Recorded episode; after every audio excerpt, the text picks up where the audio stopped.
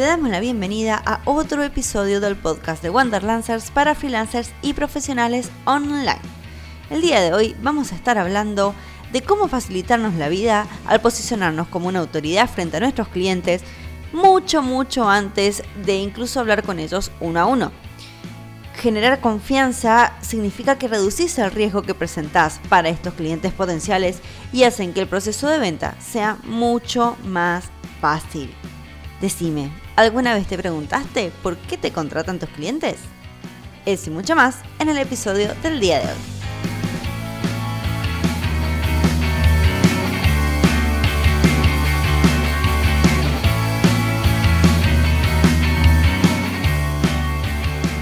Buenas, buenas, Wanderlancer, ¿cómo están? Bienvenidos a otro episodio del podcast de Wanderlancers para freelancers y profesionales online. Y hoy te quiero contar una pequeña historia que me sucedió hace unos días. Resulta que fui a una carnicería a comprar la comida del día y como estamos en otro país tuve que ir a hablar en inglés. Al llegar al, mostrador y estaba esta amable señora con las manos, le digo, dame seis patas de pollo porque teníamos que comprar para tres días. Y resulta que, bueno, la señora me dice, sí, sí, en un inglés muy precario, igual que el mío. Y la mujer, la mujer se pone a cargar las patas de pollo en una bolsa. Y yo, nada, inocentemente me puse a mirar las otras cosas: el queso, el salame, eh, el fiambre, todo, el jamón. Le digo, bueno, muchas gracias. Llevo la caja, pago y voy a casa. Llego y me empiezo a poner las patas de pollo en la fuente. Empiezo a cargar una por una: una, dos, tres, cuatro, cinco. Y resulta que había solamente cinco. ¿A qué viene esto? ¿Por qué? A que, tu alma de gordo está lastimada. ¿Por qué, ¿Por qué me hizo esto? Le dije muy claramente 6. Me puse en una posición fuera de mi zona de confort. Le dije con un gesto 6, dame 6, necesito 6, quiero 6. Porque quiero cocinar para 3 días. Y la mujer me dio 5. No me, no me estafó ni nada porque me cobró las 5 lo que, lo que salía. Pero le había pedido 6. Le había, había confiado en ella. Y al final lo único que hizo fue traicionarme. Me traicionó. ¿Sabes lo que pasó después? a la siguiente vez que tuve que ir a comprar ahí, no fui. Conseguí otra carnicería que daba dos cuadras, pero fui a esa carnicería porque en esa carnicería sí tenían, sí me atendían como yo quería y sí yo podía confiar en ellos. Iba a comprar algo, me lo daban y, iba con lo que correspondía. Moraleja. ¿Cuál es la moraleja? El pollito te quita el sueño. el pollito me quita, me quita el sueño. No, la moraleja es que sos un riesgo. Ok, ¿qué salto hubo ahí? ¿Para cómo? De cómo, cómo pasamos de las cinco patitas de pollo a que sos un riesgo. Sos un riesgo si trabajas mal. Ah, y para vos que la persona esta te diera cinco patitas de pollo significa que trabaja mal. Por supuesto, ¿por cuántas le pedí? Seis. ¿Y cuántas me dio? Cinco. Muy bien, si alguien me pide una web y con cinco secciones y yo le doy cuatro, Nada, poco. Sí, bueno. Ah, porque ve mucha, mucha crítica y poca. Poco pollo. Poco pollo. ¿Entendés? Entonces, si trabajas mal, sos un riesgo para tu cliente. Yo era, porque ya no lo soy, su cliente. Me dio algo que yo no quería o no me alcanzaba. Por lo tanto, cambié de proveedor. Entonces, eh. sos un riesgo si trabajas mal. Bueno, sí, pero no es exactamente tan así tampoco cuando lo debas al lado, al lado freelance, al lado de ser un proveedor de servicios. A ver, ¿cómo es eso? Yo me acuerdo cuando empecé a trabajar, y me imagino que vos también lo viviste, y, el, vos que nos estás escuchando también. Cuando estás empezando, te sentís perdidísimo o perdidísima y estás aprendiendo de todo un poco no sabes bien para qué lado disparar, todo es nuevo y simplemente estás muy enfocado en dar esos primeros pasos, en aprender a cómo moverte, en aprender a conseguir a los clientes, en aprender a generar tu marca, en empezar a aprender tal vez cosas que sean más pertinentes al servicio que vos estás queriendo dar. Claro, también como resultado de tu competencia. Eh, bueno, pero, pero es que a eso iba, hasta que llega un punto de repente en donde vos te das cuenta de que si querés ganar más dinero, empezás a ganar experiencia, ya tenés un poco más en claro el valor real que vos, que vos das, los resultados que les vas a dar a tus clientes y te das cuenta de que está copado empezar a subir precios y cobrar más por esa experiencia. Ya no es que estás tan perdido como un freelancer que no sabe de dónde va a venir su próximo cliente, sino que estás empezando a pensar de una forma un poquito más estratégica, o por lo menos a mí me pasó, que de repente me vi y dije, ah, Bueno, pero pará, yo ya sé hacer esto. Ajá. Y yo ya sé que mis clientes están contentos. Le diste seis patas de pollo. Le hice patas de pollo. Muy bien, en sí. algunos casos 7 y 8. Muy bien, me gusta, me gusta esa actitud, ¿ves? Ah, Todo lo que sea comida te gusta. Eh, no, estamos hablando de proveer un servicio. Sí, no me gusta mucho la idea de comparar el servicio con una pata de pollo, pero bueno, vamos, Pero no vamos- servicio, vamos por el ejemplo servicio. porque yo sé que no puedes superar lo de las patas de pollo. Estás vendiendo carne, tenés que hacerlo bien. Si yo le pido al pintor que me pinte cuatro paredes y me pinta tres, está haciendo mal su trabajo.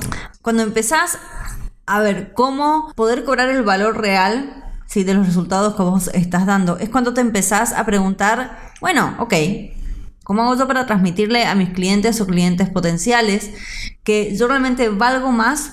de lo que estoy, de- de- del resto, yo que yo soy diferente a mi competencia. Bien. Y muchas veces pasa, por lo menos me acuerdo que me pasó a mí, yo había empezado a trabajar por Upwork eh, en el momento en que era Odesk, Ajá. o sea, au, qué vieja. Eso fue hace. No quiero, no lo digas, no lo digas, no lo Eso digas. fue hace seis No patas digas. de pollo atrás. Fue, hace varias más que seis. Fueron seis años atrás. Para los viejitos. Para los viejitos. Yo me acuerdo que empecé a ver a mi competencia porque dije, bueno, no, no quiero resaltar, yo sé que puedo dar más de lo del promedio, voy a cobrar por esto, pero me di cuenta de que todos cobraban por el precio, de que parecía de que la única forma de competir era bajar el precio, pero no tenía sentido, o sea, yo tenía más experiencia, yo sabía que iba a dar más valor, porque iba a cobrar menos simplemente para conseguir más clientes. No tenía muchos pies ni cabeza, no tenía sentido estar dando ocho patitas de pollo por el precio de tres. No, bueno, por supuesto. Por algo tiene un valor agregado eso, ¿no? Y por atender bien. ¿Cómo se hace entonces para utilizar tu experiencia para cobrar más caro y conseguir estos mejores clientes? El ejemplo que vos contaste, esa historia de tu pobre estómago y sus patitas de pollo, están relacionados de esto de alguna forma. Vos fuiste a un proveedor de algo, en este caso un proveedor de comida, Ajá. con la expectativa de que te iba a dar lo que vos necesitabas. Ajá, sí. Y no se cumplió. Exactamente. Entonces esto resulta en que vos rompas la confianza. Bueno, justamente eso fue lo que sucedió. Al no darme lo que yo le estaba pidiendo, yo nunca más volví a ir a ese lugar. E incluso si eso significara que yo tuviera que caminar más distancia, dos cuadras, que si bien no es un montón, tuve que caminar más distancia porque yo confiaba más en... Ya, no es que confiaba más en otra persona, sino que dejé de confiar en la persona que me daba la comida. Y ahí acabas de decir la palabra clave. La palabra clave es confianza. Los clientes no te contratan porque vos siempre representás un riesgo para ellos.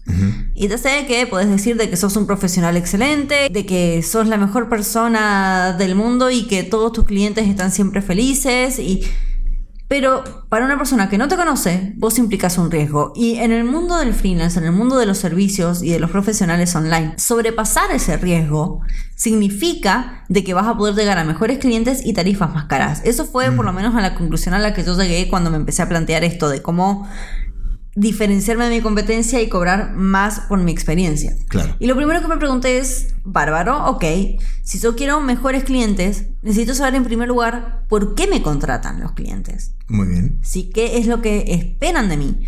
¿Qué es lo que yo les puedo dar? Si yo realmente le puedo hacer este, frente a esas expectativas. Eh, Me di cuenta que tenía que empezar a conocer mucho más en profundidad cuáles eran sus miedos, cuáles eran esas dudas que ellos tenían, qué eran los problemas que estaban enfrentando y que los llevaban a buscar una solución, ya sea a través de un profesional o de algún otro, otro tipo de servicio. ¿Vos alguna vez te preguntaste por qué tus clientes te contratan? Es una buena pregunta, creo que nunca me la he hecho. ¿No? ¿Por qué no? Creo que no. Creo que no. ¿Por qué no? Porque muchas veces no me auto cuestiono las cosas que hago con, con mi negocio en general. Nada, debería hacerlo. me quedé pensando, sí, es verdad. nun- Nunca me, nunca me he preguntado por qué me contratan. Creo que en general me contratan porque les gusta lo que hago. Vuelvo a repetir que yo hago ilustración y vendo eso, un estilo y la solución. Y creo que simplemente a mí me contratan por eso, porque les gusta. Es una cuestión muy perceptual, de todas formas. Yo sí me lo pregunté. Ujú. Y cuando me puse a investigar y aprender sobre un poco más de ventas y cosas por el estilo, me di cuenta de algo muy curioso. O sea, yo lo veía como desde afuera. Yo lo veía como qué era lo que estaba pasando en la relación freelancer-cliente potencial, porque todavía no estamos hablando de un cliente-cliente pago, alguien que ya es parte de tu negocio, sino de lo potencial. Los freelancers, por un lado, pensaban de que por el solo hecho de decir yo soy diseñador freelance era como suficiente para que fuera a la venta. Pero cuando vos vas y decís yo soy diseñador, eso para el cliente no implica nada. El cliente no va a pensar como por arte de magia, ah, bueno, esta persona es diseñador, es perfecto, es un diseñador, eso es todo lo que yo necesito para mi empresa. Maravilloso. Eso no pasa. Por lo general, cuando un cliente está buscando un proveedor de servicios y se encuentra con alguien y empieza a evaluar si lo contrata o no lo contrata, las preguntas que le pasan por la cabeza son súper diferentes. Son, mmm, esta persona realmente sabe lo que hace. Esta persona me estará cobrando caro, me estará cobrando barato esta persona realmente me va a poder dar los resultados que yo estoy buscando. Sí. O sea, tienen miedo. En, tiempo, y forma también. Eh, en todo lo que implica. Me di cuenta que estaba como esa desconexión y, por una cuestión muy lógica, para yo poder llegar a esos clientes y posicionarme mejor y cobrar más, más por mi experiencia, me di cuenta de que tenía que empezar a desarrollar esa confianza mucho antes de tener una entrevista con ellos. Sí, les tenía que empezar a sacar las dudas antes. ¿Antes de qué? ¿Antes de que te contacten? ¿Antes de que te contraten? ¿Antes de que te pregunten algo?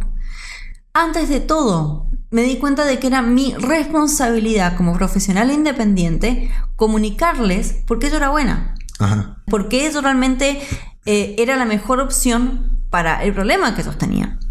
Muy bien. ¿Por qué hacer esto? Porque eliminar ese riesgo, empezar a generar esa confianza, es como la clave para poder generar la venta que yo tanto estaba buscando. Muy bien.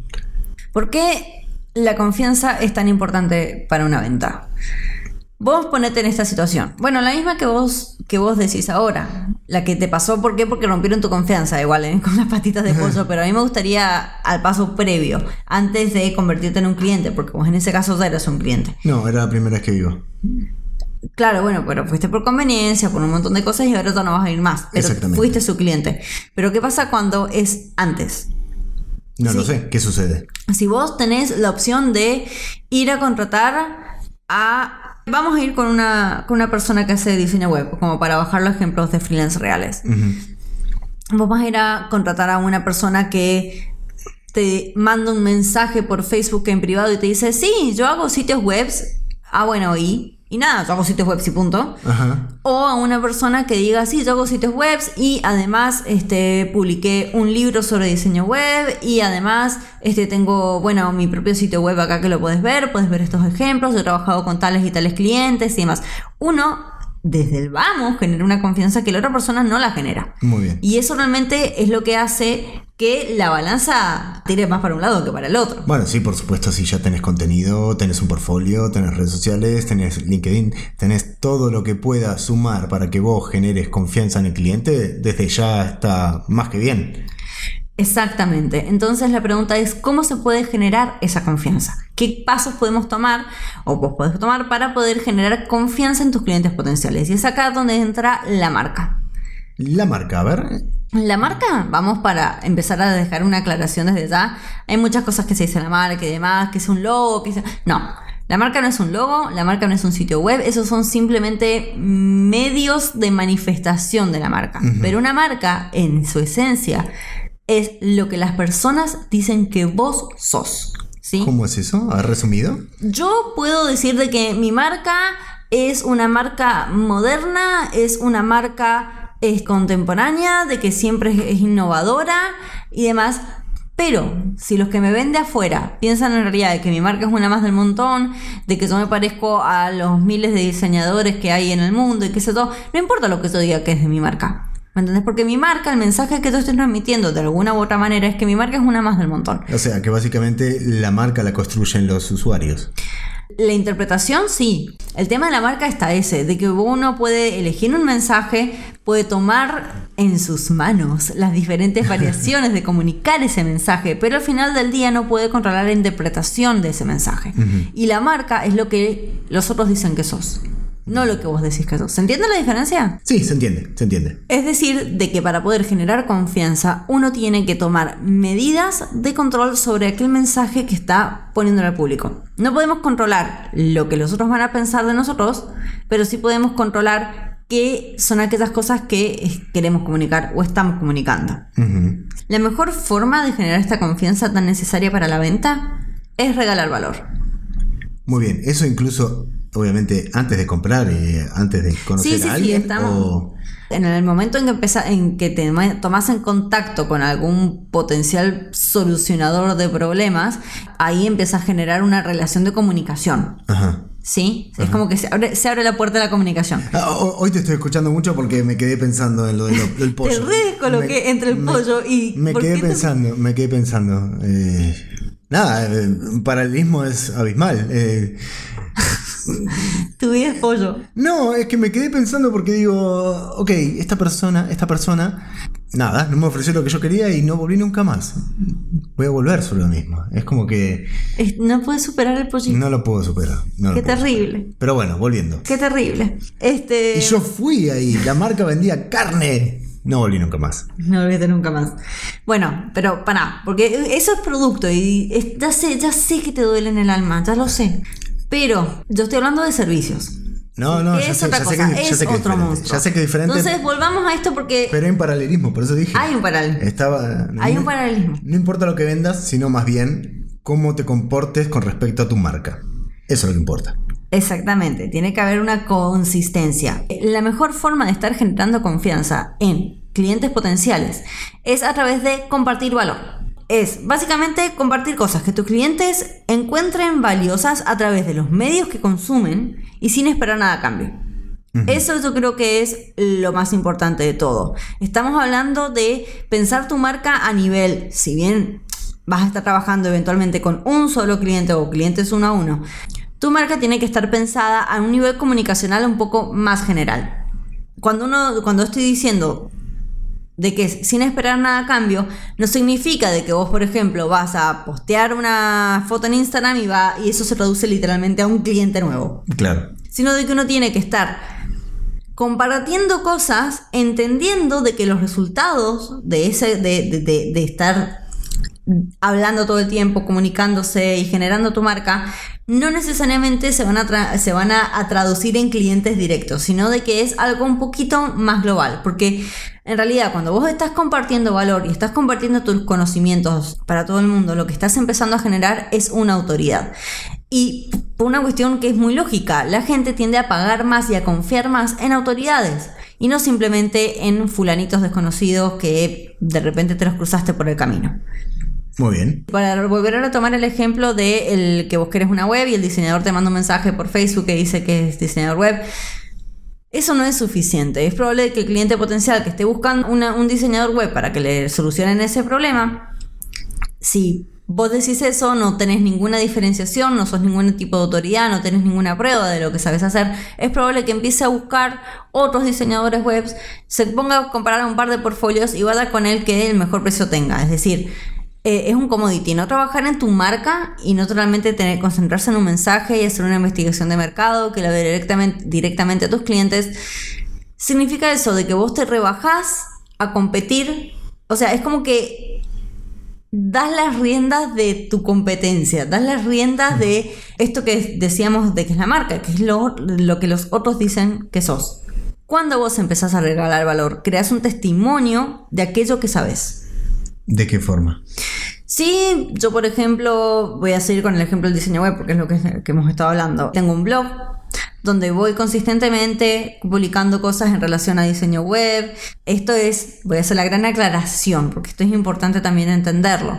No es simplemente publicar por publicar, ya en un ratito vamos a tocar con eso, sino es adaptar el mensaje que yo quiero de mi marca al cliente. Esto es, todo esto que estamos diciendo es súper importante tener en claro quiénes son tus clientes, cómo hablan, qué cosas les importa y qué no les importa. Es muy probable que si tu nicho es gente que no tiene muchos conocimientos técnicos, que vos tengas un blog donde estés hablando sobre HTML o sobre CSS o sobre, no sé, PHP, sí, los vas a ahuyentar. la- las cosas así los ahuyenta. Exactamente. Claramente los vas a ahuyentar. Exactamente, uno tiene que adaptar el mensaje al resultado que espera lograr. Pero Claro. supongamos de que hiciste esta investigación, de que vos ya sabés qué problemas tienen tus clientes y vos empezás a generar contenido que hable directamente sobre esos problemas. Entonces, todas las semanas vos, no sé, publicás un blog post sobre algún tema relacionado al problema que tiene tu cliente, cómo vos lo solucionás eh, a través del sitio web o cómo vos los podés ayudar y demás.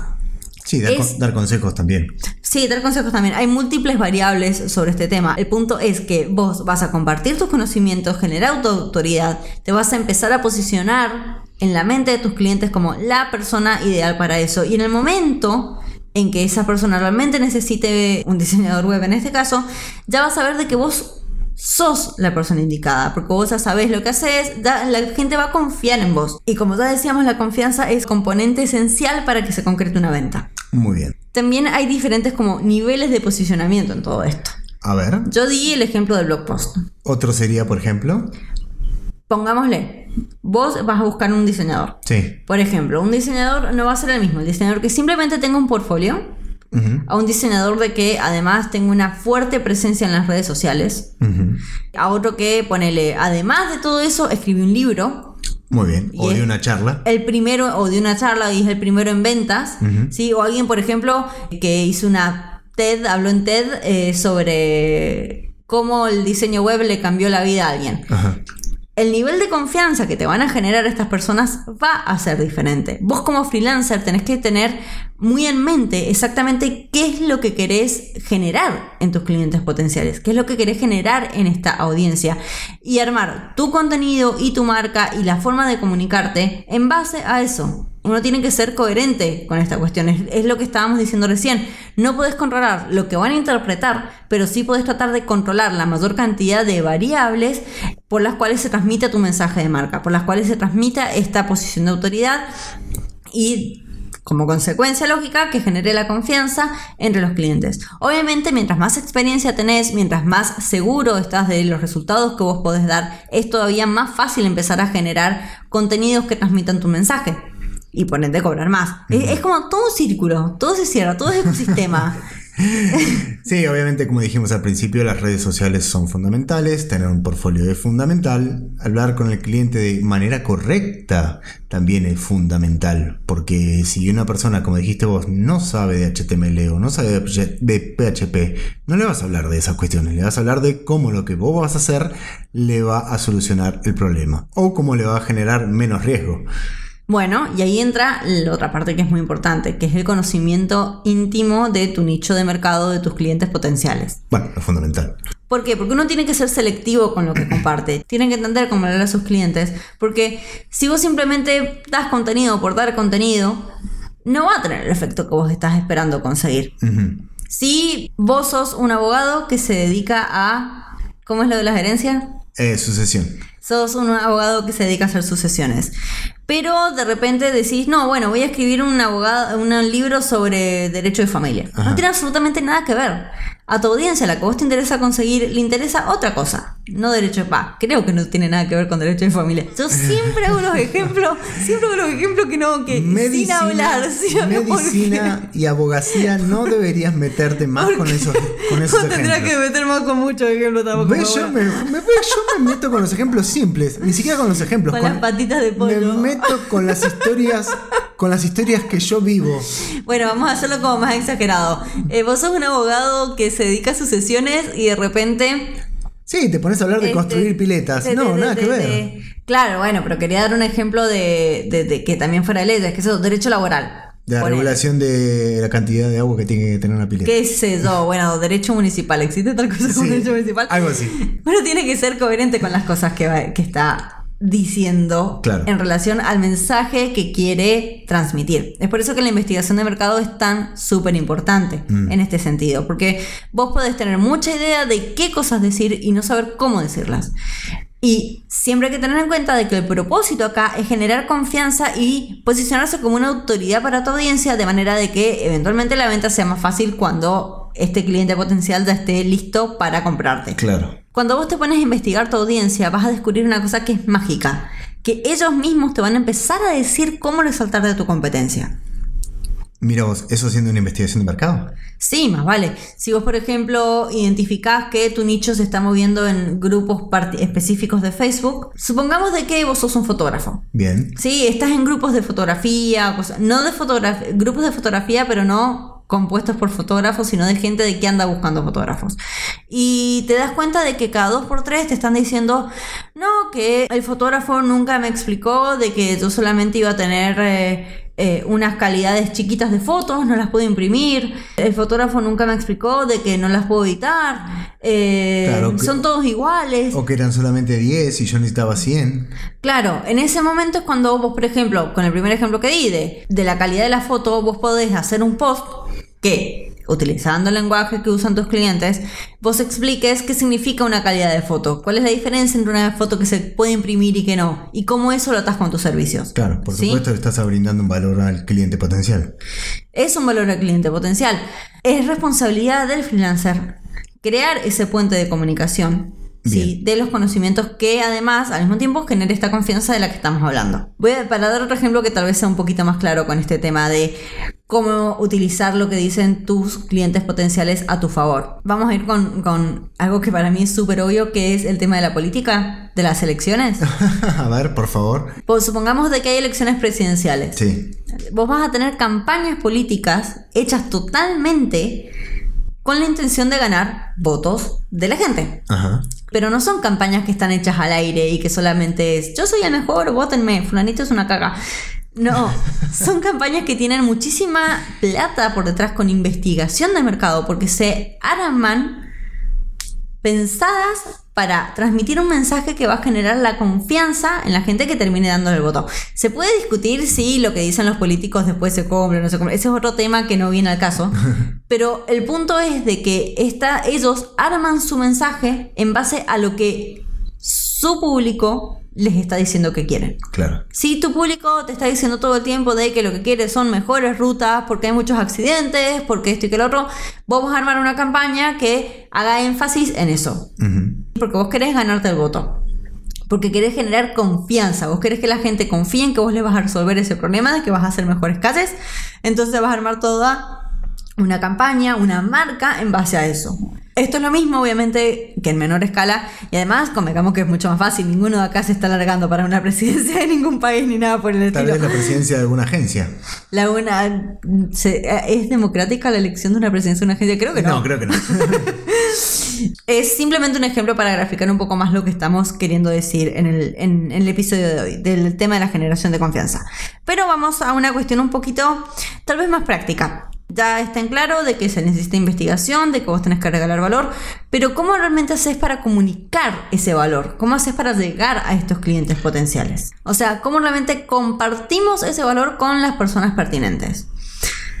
Acá es donde empezamos a entrar tal vez la cuestión más práctica de si haces un blog post, si haces un video, si la cuestión es que hagas cosas de redes sociales, si te conviene dedicarte a ser un speaker o un eh, expositor o entrevistas. o lo que sea. Se supone de que si vos hiciste la investigación de mercado, esta respuesta, o sea, el medio te lo va a dar esa investigación, lo vas a ver en los resultados. Si tu audiencia solamente lee libros, y bueno, escribite un libro.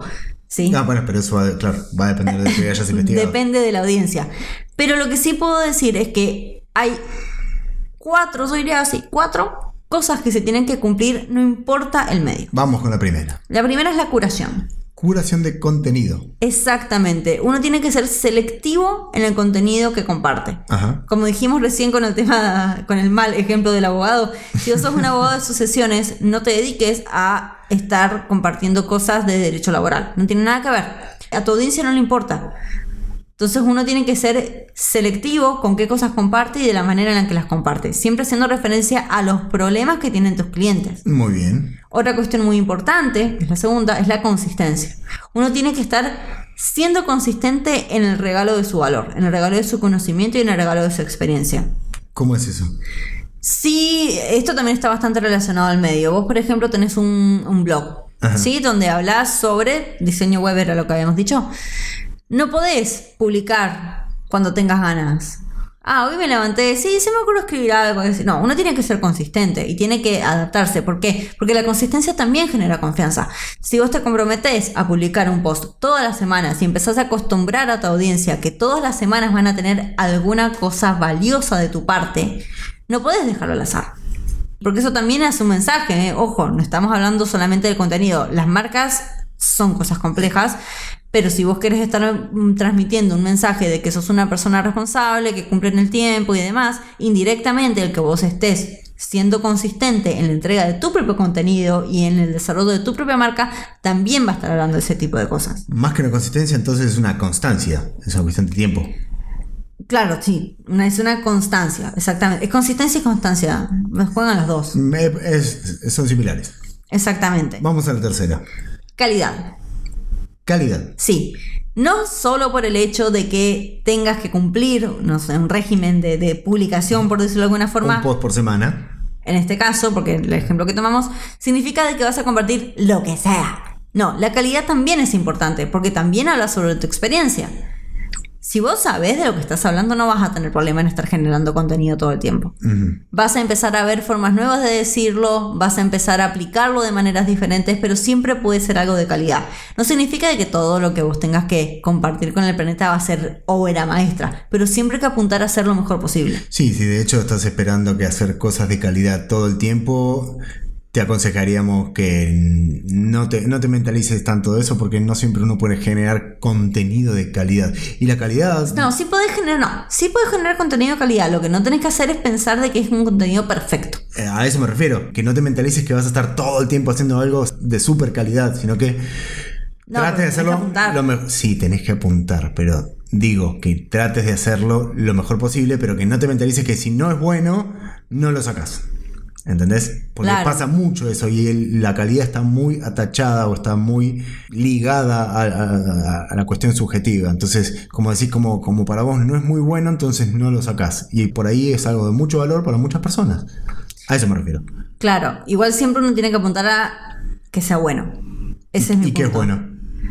Depende de la investigación de mercado, te lo va a decir. Y por último, además de la curación, la consistencia y la calidad, es el tiempo. ¿Y a qué nos referimos acá con el tiempo? De que estas cosas llevan tiempo, en realidad, de que llevan tiempo tener los efectos buscados. Uno no puede plantearse empezar a compartir valor y por decir dos o tres cosas, largarlas, no sé, en una publicación o en donde fuere, ya directamente se posiciona como una autoridad indiscutible en el nicho y en el mercado correspondiente. Estas cosas llevan tiempo. Desarrollar la marca y posicionar una marca son cosas que realmente requieren de mucha paciencia. requieren de entender de que lo que estás haciendo tiene un efecto acumulativo. De que vos vas a empezar a publicar cosas que van a tener un efecto en conjunto a lo largo del tiempo. Es por eso que el tema de la consistencia que decíamos recién es tan importante. Podés estar publicando consistentemente durante dos meses y no tener ninguna clase de resultado, pero de aquí a un año sí los vas a tener. Es importante de encarar esto con la paciencia que requiere. A lo que me refiero es que es mucha paciencia. No estamos hablando de semanas, no estamos hablando de meses, estamos hablando de años, por lo general, para realmente llegar a, formar una marca lo suficientemente sólida para que no haya dudas en la mente de tus clientes potenciales que vos realmente sabes, sos la persona perfecta y que tus precios, tus tarifas están muy justificadas. Paciencia con todo esto. Quiero hacer énfasis porque si vos sos una persona que en este momento lo único que le interesa es correr de aquí al próximo cliente eh, y piensa de que tener estrategias de contenidos o que posicionar la marca es algo que lo puede pasar por arriba y de que va a tener resultados inmediatos y no, esto no es para vos. Está muy equivocado. Está muy equivocado. Pero si vos estás pensando en realmente generar un negocio que perdure en el tiempo, lo que siempre decimos, un negocio que sea sustentable, un negocio que eh, esté generando ingresos estables, esta es la forma de hacerlo. Es realmente con el conocimiento íntimo de tu nicho y que vos te posiciones dentro de ese nicho como la autoridad, con el valor que regales tus conocimientos que te hacen ser experto. Bueno, muy bien. Y que también me des las seis patas de pollo. y que también te des las seis patas de pollo. Sí, si no, no voy a volver nunca más. Y tal, como para, para empezar a cerrar. Todo esto, lo que decíamos de cómo sirve para cobrar más caro y demás, cae de maduro. Vos sos una autoridad, vos estás podiendo posicionar en el mercado, sos conocido, no hay dudas de que lo que podés hacer realmente trae los resultados, ya generás esa confianza, es decir, Vos vas al mercado a comprar las seis patas de pollo y sabes de que vas a conseguir las seis patas de pollo y en una de esas le pintó darte siete, eh, pero no cinco. Entonces ya no hay dudas de que lo que vos vas a cobrar realmente lo vale. Sí, a eso se refiere con el tema de cómo realmente se ata con la plata. Las autoridades, aquellos que ya son expertos y están posicionados como tal en el mercado, cobran más. Pero es por esto, es porque ya generaron toda esa confianza a través de múltiples maneras con sus clientes y ya no hay dudas. A través del tiempo. A través del tiempo. Hay que dejarlo con, claro. todo, con todo lo que dijimos, con todo lo que dijimos. Así que bueno, a ver, vamos a hacer un, un, unas conclusiones, ¿te O parece? Un pequeño resumen. Un pequeño resumen. Bien. La confianza es lo que define que te contraten o no. Es lo que te va a hacer resaltar sobre tu competencia. Esta confianza se genera a través de compartir cosas valiosas con un público específico, con tu nicho, ¿sí? Ajá. Eh, en realidad con aquellos que querés como clientes eventualmente. Claro, otra sería generar valor que te posiciona como un experto en tu campo, lo que te da una base para negociar tarifas más altas. Generar estas relaciones, como cualquier otra relación que tengas con otra persona, lleva tiempo. Estamos hablando de proyecciones de negocio a largo plazo cuando estamos hablando de compartir valor y experiencia. La clave está en la palabra proyección, a diferencia de expectativa. No es compartir cosas valiosas esperando conseguir cientos de likes o aumentar seguidores. El fin es generar relaciones que se traduzcan en confianza y lealtad. Regalar valor es la parte de una estrategia de venta y no de aumentar el ego. En otras palabras, lo que estamos diciendo es que generar un negocio con una estrategia de eh, contenidos o una estrategia que esté todo el tiempo trabajando en la confianza y generando relaciones con tus clientes potenciales es la forma de resaltar sobre tu competencia y eventualmente cobrar más caros. Y ahora mm, te lo dejo para que lo pienses. Todas las, las preguntas que hicimos, realmente pregúntate por qué te contratan tus clientes, fíjate qué cosas son aquellas que sabes, cuáles son aquellas que importan y cómo las podrías compartir. Bueno, hemos ahondado un poquito en la importancia que tiene la confianza y cómo esta puede complicarte la vida. Así que nada, nos vamos y nos vemos en el próximo capítulo. Exactamente, ya saben que siempre nos pueden encontrar en wanderlancers.com y en el grupo de Facebook de freelancers y profesionales online. Si les gustó este episodio o si tienen dudas, mmm, obviamente nos contactan y denle like, suscríbanse, déjenos reviews que siempre nos ayuda a seguir creciendo y ayudarte a vos en tu carrera freelance. Bueno, muchas gracias y recuerda siempre dar las seis patitas de pollo.